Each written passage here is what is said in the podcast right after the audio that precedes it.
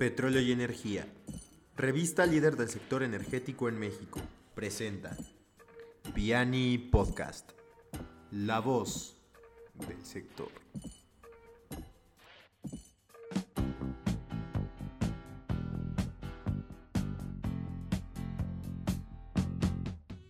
¿Qué tal, estimados lectores de Petróleo y Energía, Radio Escuchas? Estamos en un episodio de Piani Podcast en donde le damos la bienvenida a María Jax, quien eh, María Jax Valenzuela, quien es estudiante de Ingeniería Química en la Universidad Iberoamericana, que el día de hoy, continuando nuestro concepto de estudiantes invitados, vamos a platicar precisamente del involucramiento de su carrera en el tema del sector energético, su perspectiva y también algunos puntos em, en temas de sustentabilidad, cambio climático, en fin, vamos a, dar paso a, a, esta conversación y por supuesto presentando a nuestra alineación usual.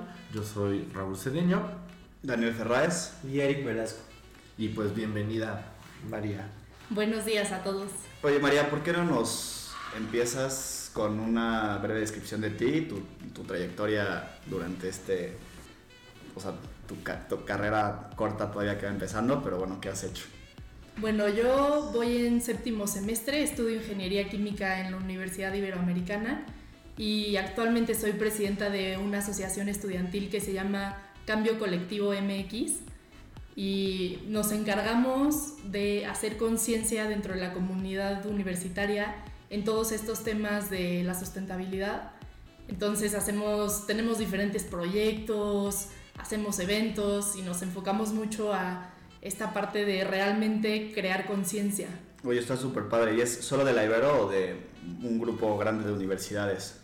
Empezamos solo de la Ibero, pero actualmente tenemos una red con todas las universidades, con todo, todas las personas que están, que también tienen sus grupos universitarios o colectivos. Como locales de esta parte de Exacto. Entonces ha agarrado mucha fuerza y ha crecido mucho. Oye, súper. Pues ahora sí que también pregunta básica, cuéntame por qué, o cuéntanos más bien, ¿por qué elegiste esta carrera? Elegí esta carrera porque siempre he tenido como esta inquietud de hacer algo por mi comunidad, por el mundo, y creo que como ingeniero químico te dan las herramientas para realmente hacer un cambio y más que nada como en la parte numérica, o sea, no, no solo en la sociedad, pero que realmente puedas meter manos a un proceso, a hacerlo más eficiente, a, no sé, creo que es una carrera que te da esas herramientas y que cada día está más enfocada a la sustentabilidad, que también siempre supe que era una pasión mía como de, sí, de, de, comunicar como todo lo que está sucediendo, que la gente realmente lo entiende, pero si lo entendiera, hiciera sería hicieran más acciones. Oye, y o sea, ¿cómo es, o sea, cómo te involucras tú con este tema de energía, que es pues nuestro foco principal aquí? Bueno, pues mi primer contacto fue, organizamos justamente la carrera de Ingeniería Química, un congreso de sustentabilidad una vez al año y siempre buscamos, uno de los pilares de este congreso es la energía, entonces hemos buscado a ponentes eh, en este tema y ese fue como mi primer contacto con la energía y bueno, más que nada, eh, creo que el 60% de todas las emisiones mundiales de gases de efecto invernadero eh, son producidas por la energía. Entonces, o sea, es, es un área que se tiene que tratar y hay mucho por mejorar. Claro, o sea, todo este tema de la transición energética, que es súper importante ir migrando a fuentes más limpias. Exacto, sí. Oye, ¿y cuál es, o sea, digo, tú como estudiante, ¿cuál ves que sea el, el, papel de un ingeniero en este, en este tema? Porque haz de cuenta, la semana pasada nos visitó un abogado y él nos contaba que pues, el papel del abogado es la parte legislativa, ¿no? Y él, él explicaba un poco de cómo era la legislación, como un poco poner el playground para que las cosas se puedan desarrollar. ¿Tú cómo ves que es desde la parte de vista de un ingeniero este tema de energía? yo lo podría resumir todo en una sola palabra que es eficiencia. O sea, los ingenieros químicos se encargan de ver todos los procesos y justamente hacerlos más eficientes. Entonces, si logramos hacer más eficiente todos los procesos y también, más que nada, involucrar las nuevas tecnologías que ya existen eh, de energías limpias, eh, creo que ese es como el papel principal de los ingenieros, como, como manejar estas nuevas plantas, estos nuevos proyectos de energía limpia.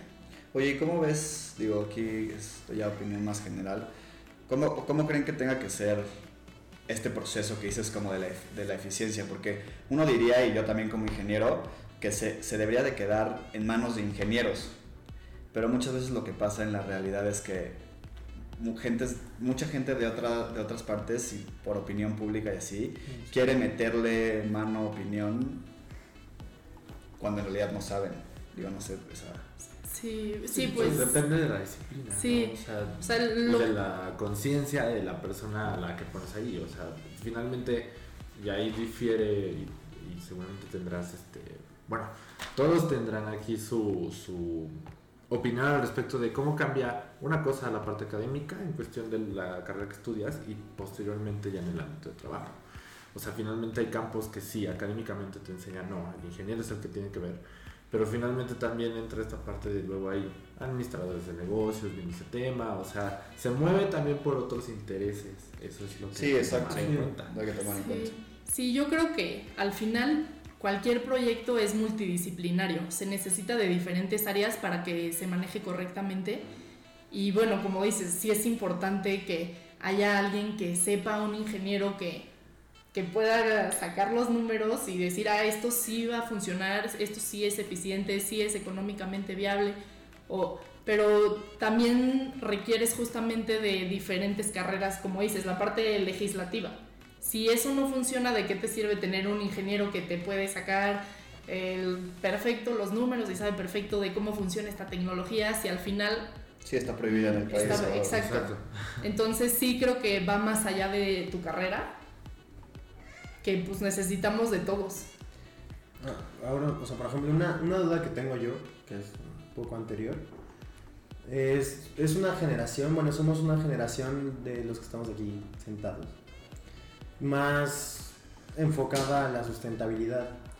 Tú como presidenta de tu organización, ¿cuál, cuál, ves la, cuál crees que sería el, el diferenciador de tu universidad con el resto de las universidades que hay, por ejemplo, en Ciudad de México en cuanto a este tema de la sustentabilidad? Pues yo creo que es un tema que hoy en día se habla mucho más que antes, que eso es bueno, y, en todas las universidades y todos los jóvenes cada día se involucran más y son más conscientes de todo lo que está sucediendo y la acción que se debe tomar. Pero bueno, ya viéndolo en los ojos de la Ibero, eh, creo que es una universidad que su filosofía jesuita justamente siempre trata de invo- involucrar la parte social y bueno, como sabemos, la sustentabilidad tiene sus tres pilares, que es el, econ- el típico diagrama de económico, social y ambiental, y que en el centro está la sustentabilidad. Y justamente la Ibero tiene este enfoque también social, que creo que es importante incluir para, te- para lograr la sustentabilidad. Oye, no por echarle flores, pero ¿crees que somos los más avanzados en ese tema o crees que las demás universidades sí están jugándole parejo? Pues mira, eh, fuimos a un congreso de sustentabilidad diferentes universidades. Digo, o sea, Es que, conte- que- que quisiera dar un poco de contexto en esta mesa porque al parecer aquí hay, hay- está esto es todo amarrado. Hay los dos integrantes, hay dos integrantes de la Ibero, disculpen, y dos integrantes de la Salle.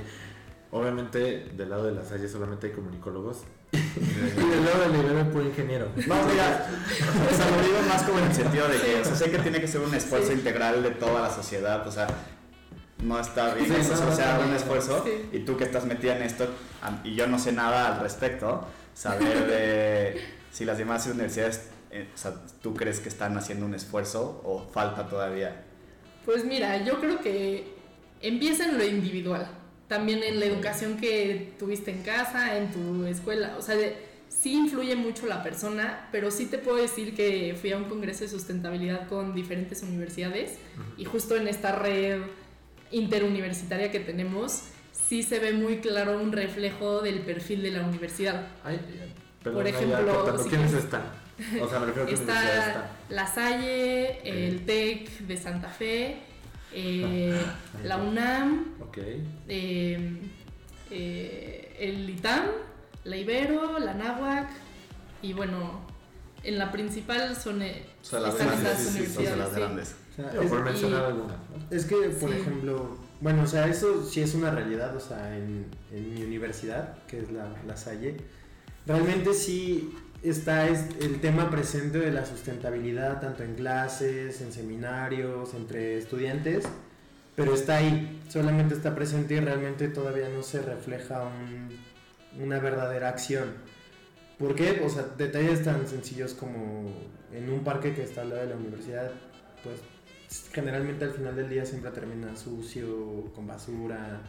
La gente tira las colillas del cigarro donde sea. Cuando tenemos el- el- las cigarreras específicas para tirar ahí las colillas, pues realmente ni siquiera se toman en cuenta. O sea, como que hay la conversación, pero no la acción. Ah, exactamente. Sí. Ah, Y bueno, un ejemplo, justo hablando de lo mismo de las universidades que me di cuenta es que, por ejemplo, los de la Salle se, se van mucho a la parte como de investigación, la parte científica. Sí. Los del TEC dice, es mucho, no, hay que emprender. Y la parte económica es súper importante. Y la Ibero justo sí se queda un poco más en lo, en lo social. Pero yo creo que justo la parte de enriquecerse es tener en conjunto todas estas universidades, todas este Claro. tipo de diferentes carreras, porque justamente lo que uno tiene el otro no, entonces se complementa. Eso está súper Sí, es interesante. cuestión de Sí, visiones. sí. Al final del día también este, son filosofías, visiones y objetivos. Sí, claro. ¿no? Entonces, en esa parte de complementar objetivos, yo creo que es lo, lo principal. Oye María, este, ahorita al principio, nos, antes de empezar el podcast, nos estabas comentando algo muy interesante que me gustaría que comentáramos aquí. Este tema un poco como de la frustración que viven los estudiantes pre, o sea, durante su formación y ya luego post, cuando se dedican ya en el mundo real a lo que quieren hacer. Sí, sí, bueno, justo les platico, yo sigo siendo estudiante y todavía no trabajo, pero justamente en la universidad te enseñan, no, en ingeniería, mira, existen todas estas e- energías alternativas, esta que tiene una eficiencia súper alta, y dices, pero entonces si ya encontraron soluciones, ¿por qué no se está usando? Como que no hace lógica y, y como joven como que quieres ir directo a la acción y quieres piensas que te puedes comer al mundo y ay, nada más hay que cambiar a esta tecnología y ya, ¿no? Pero de la nada sales al mundo real y te das cuenta que está complicado, o sea, que realmente una depende de otra cosa y de otra cosa y de otra cosa y si le mueves por aquí, entonces se mueve por acá. O sea, por ejemplo, eh, justo lo social, ambiental y económico. Entonces, sí, ok, hay que moverle un poco más a lo ambiental, pero aquí se sale lo social o tenemos un problema en lo económico. Entonces, como llegar a ese equilibrio ya en la vida real es mucho más complicado de lo que parece. Entonces, justamente últimamente he tratado de hablar con esta, estas personas que se dedican al mundo energético y les digo, pero ¿por qué si es tan obvio para mí, estudiante, que esta tecnología trae una solución, no sé, por ejemplo, la energía solar en México? Tenemos un potencial altísimo, eh, ya existe tecnología, ya eh, es más barata, ¿por qué no se usa? Y ya, pues toda la parte política, Sí, todo- todos los frenos, sí, entonces toda esta frustración ya de salir como al mundo real. Pues sí, una cosa es el modelo académico, o sea, es justamente te enseñan este tema de los pilares, pero cuando llegas a la parte ya empresarial se mueven otros pilares, que es cuestión política, económica, este, costos, inversiones, pérdidas, utilidades, retorno de inversión, bla, bla, bla, bla. Entonces es, es muy complejo, o sea, no, quizás un poco abonando ya que llevo una ligera trayectoria más amplia, este, lo que te das cuenta es que eh, el, el mundo funciona en, en cuestiones más económicas, eso no hay Sí, ninguna sí. duda, o sea, Sí, desde- por el modelo por el económico modelo al que económico vivimos. al que respondemos Sí. es eso.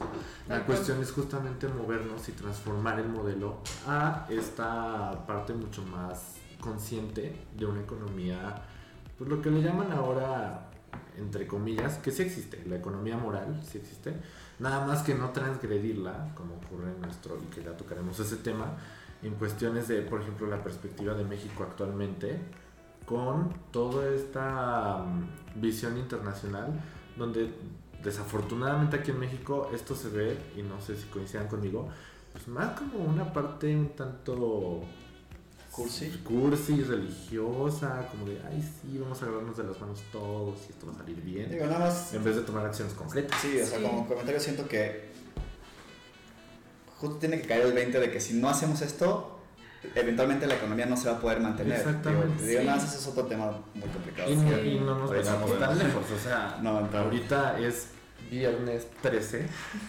¿Y qué viernes 13? A lo que me refiero es, estamos viviendo una crisis muy fuerte en todas las cuestiones. Número uno, amanecimos el lunes negro, precios del petróleo caídos, coronavirus avanzando. La semana como que se fue Sí. viendo bien, martes, bueno, miércoles, cayó jueves negro.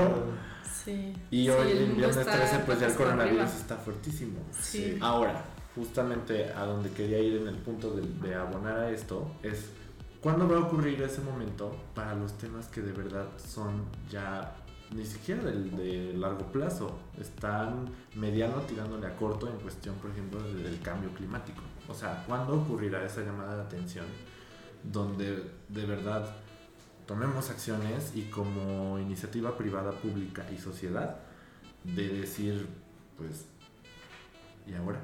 Sí, pues yo creo que ya lo estamos viviendo, nada más a veces está un poco disfrazado, no nos ha tocado directamente una consecuencia grave, pero uy, podemos dar miles de ejemplos de lugares que ya la sequía, eh, la sequía, eh, huracanes, verdaderamente el derretimiento de los polos, eh, todas las consecuencias que puede traer Sí, ajá, la acidificación de los océanos, o sea, la consecuencia que ya se están viendo y cada vez va, es- va en aceleración.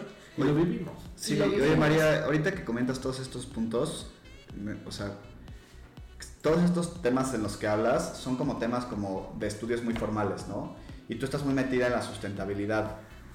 ¿Qué, qué crees que, o sea, tú para una persona que no está metida en la sustentabilidad, porque no le interesa o porque no ha tenido esa educación, o sea, no va a conocer nada de esto, ¿estás de acuerdo? O sea, seguramente ha escuchado lo de los polos o algo, pero no entiende bien las implicaciones como tú las entiendes o como yo las entiendo, como otras personas que están metidas en ese tema entienden. O sea, ¿tú cómo, cómo transmitirías ese mensaje a esas personas? Que no, o sea, como que no, no es que no entiendan, pero más bien todavía no están metidas en eso, entonces no saben. Yo, yo creo que la gente entiende, pero no es consciente. O sea, si realmente Ok, es fueran una buena- conscientes, sabrían que a largo plazo, si no lo tomamos como una emergencia climática, a largo plazo a todos, sea, esto es de todos. Sí, O sea, nos va a llevar, si no nos ponemos de acuerdo cada uno, todos sí, no, nos, todo nos o va a llevar igual. claro. pero como que siento que la gente no, no logra abstraer este concepto de realmente si no hacemos algo hoy, sí el día de mañana a todos nos va a perjudicar y ya nos está perjudicando. Sí, claro. Y bueno, en ese tema también me gustaría tocar que creo que ayuda, ayuda mucho, por ejemplo, el Acuerdo de París, Sí, eh, la Agenda 2030, los ODS, todas estas medidas esta, que se están tomando creo que ayudan mucho a esta transición para tener un Más conciencia. sí para tener más conciencia y más que nada como globalmente saber eh, qué papel está tomando qué país está tomando qué papel qué está haciendo cada quien para cumplir con estas metas Oye, ¿cómo ves a México con eso? pues es un tema un Qué poco bonito tema. es un tema un poco complicado porque, como sabrán, yo creo que hace un- unos años íbamos por bastante buen camino cuando salieron los CELS, que son los certificados de energía limpia. Pero bueno, luego se cancelaron las subastas y pues son, es como ir pasos para atrás y sí, todo el mundo está. este, este nuevo gobierno sí le está dando señales al mercado de que vamos en retroceso en vez de ir hacia adelante, que ya habíamos logrado, ya México había logrado eh, como Comenzar la sí, transición. com- al final del comenzar la transición y antes de siquiera lograrlo ya se echó todo para atrás. Entonces, a mí en lo personal sí me preocupa mucho ese tema y creo que como ciudadanos y como personas tenemos que exigir, exigirle al gobierno, exigir que queremos un cambio. Oye, y tú como ingeniera, dejando de lado un poco la parte política, ¿cómo ves el papel de las tecnologías aquí en México, en el extranjero? O sea, ¿cómo se desenvuelven? ¿Qué papel tienen para resolver esto? Pues sí, eh, yo creo que las tecnologías ya existen. La energía limpia ya es más barata. Y también eh, creo que el papel que tienen los países en desarrollo es también traernos su tecnología, o sea, ya tienen tecnologías y creo que las pueden compartir con países en vías de desarrollo como es México. Y también tenemos otros ejemplos de países como India, que, que siento que lo podemos comparar porque es un poco es similar a México. Y ellos en el Acuerdo de París, su objetivo es generar 40% de energías renovables para 2030 y ellos sí están logrando esa, lo que se propusieron y esto se debe gracias a que pusieron políticas públicas. Entonces, no sé, yo creo que sí tenemos que tomar como ejemplo otros países que sí están avanzando en el tema y aplicarlo en México y la tecnología ya está. ¿Pero está aquí o, hay que traer, o crees que hay que traerla?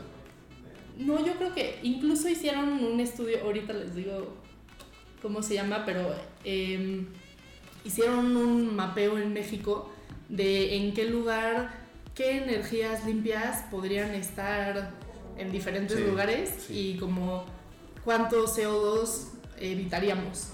Y el potencial que tiene México es, es enorme en geotermia, en la solar, eólica.